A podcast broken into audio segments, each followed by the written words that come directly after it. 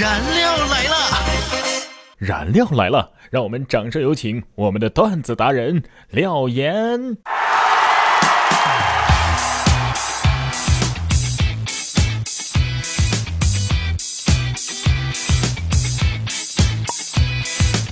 每天十分钟，开心两小时。大家好，我是廖岩。首先呢，还是进入到我们今天的廖岩廖语。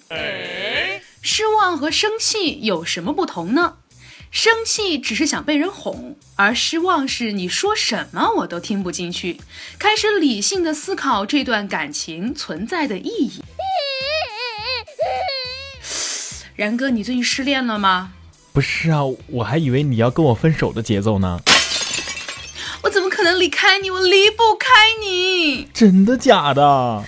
爱着你每一天，离不开你。今天是星期四啊，我们还是一起来长知识。呃，养狗的朋友都知道啊，这个狗狗大便之前要转圈圈，这个是为什么呢？嗯。经过专家对三十七个品种的七十只狗在两年的时间里的一千八百九十三次排便和五千五百二十八次排尿发现，狗狗在开阔的地方排泄的时候，它们的身体全部都是倾向于南北方向分布的。所以在这里，我们可以很负责的告诉你，狗狗排便前要不停的转圈。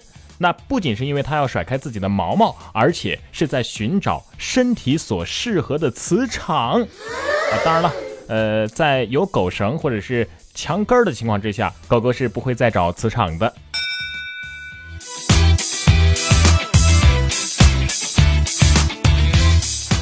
那么拍马屁又是怎么来的呢？有一个说法呢，是说啊，这个元代的蒙古人有个习惯，两个人牵马相遇呢，要在对方的马屁股上拍一下，以示尊敬。第二个说法呢，是说蒙古族的好骑手遇到了烈性的马，便拍拍马屁股，使马感到很舒服，随即呢就乘势跃身而上，纵马而去。第三个说法是说蒙古人特别爱马，如果马肥呢，这个两个屁股啊必然是高高隆起啊，所以见到骏马总是喜欢拍着马屁股称赞一番。哎哦，为什么高贵的女婿要叫金龟婿呢？对呀，这个金龟婿啊是与唐代的官员的配饰有关，因为唐朝初年的时候规定。内外官五品以上皆配鱼服、鱼带，鱼服以不同的材质制成，亲王以金，庶官以铜，皆提其位和姓名。于带呢，也是三品以上是以金，五品以上是以银。能够佩戴这个金龟啊，或者是金龟带的，那都是亲王或者是三品以上的官员。所以后世啊，就以金龟婿来代指身份高贵的女婿。那么，为什么富家子弟要叫纨绔子弟呢？古代人啊，上身穿的那叫衣，下身穿的那才叫裳。所谓裳呢，就是大裙子，一走啊，两腿是呼呼的劲风。那有钱人呢，为了保暖啊，就在两条小腿上各套上长筒袜。那这种袜子呢，就叫做裤。更有钱的人呢，就用细滑的丝制品来做袜子。呃，这是不是就是现在的丝袜呀？有可能。这种呢，就叫做纨。那西汉宫女穿的那种开裆裤，说的就是这种袜子。当然那个时候啊是没有穿内裤的习惯。那这呢，也就是纨绔子弟这个词语的由来啦。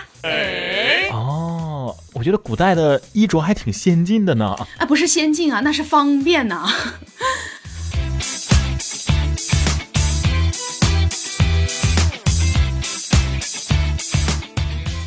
燃料来了。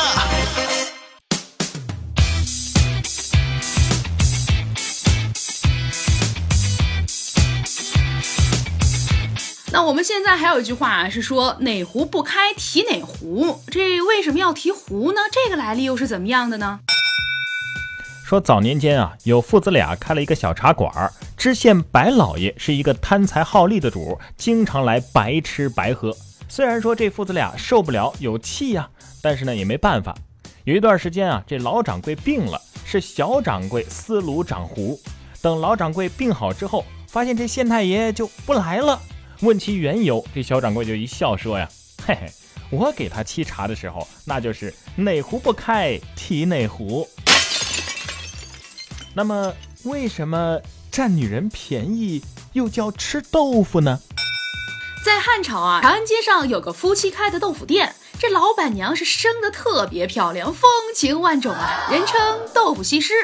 那为了招揽顾客呢，难免有卖弄风骚之举，引得周围的男人老是以吃豆腐为名到豆腐店和这个老板娘调调情。那趁付铜板的时候呢，摸摸这个老板娘的手等等。所以后来呀，这个吃豆腐也就成为了男人轻薄女人的代名词。现在可不能随便这样了啊！那是啊。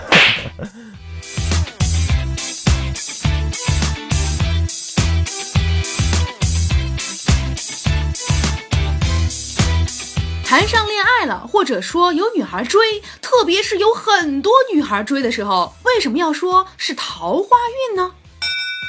这是因为《诗经》当中啊有一首诗“桃之夭夭，灼灼其华”，描写的就是女子出嫁的时候的美好情景。在《周易》里面呢，也有子午卯酉，哎，地支当中就代表正南、正北、正东、正西这四个方向。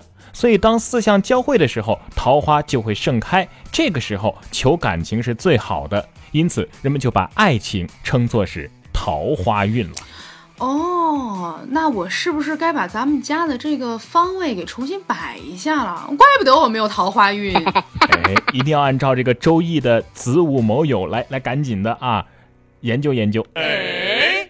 那么，为什么我们还有一种习惯叫做男戴观音，女戴佛呢？哎，这个相信大家去买过这类事物的朋友啊，都应该听过这句话。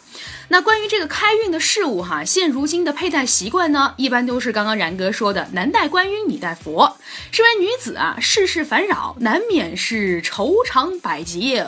佛的宽容大度呢，正好是可以化解这样的情绪。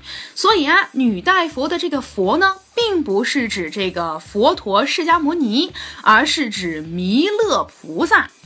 而男人多戴观音啊，是想让男人少一些残忍和暴力，多一些像观音一样的慈悲和柔和。这样呢，就会显得男人更加的柔和了。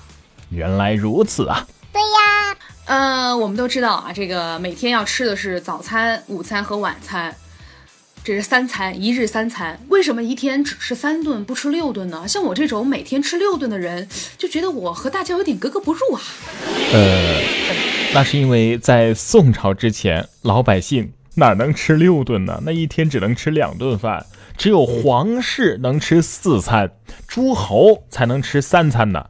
西汉的时候，给叛变流放的淮南王的圣旨上就专门点出，减一日三餐为两餐。那么我们老百姓之所以能够吃上三餐呢，这还要归功于宋代的经济繁荣。除了酒肆之间不再如唐代被约束在市坊中间，夜晚呢也不时时宵禁了，晚上夜生活比较丰富，所以才加了一顿晚饭呐。哦，因为晚上经常会出去玩儿，体力消耗的比较快。所以现在很多夜生活丰富的朋友，那就是一天四餐呢，还有一顿宵夜呢。对呀，对。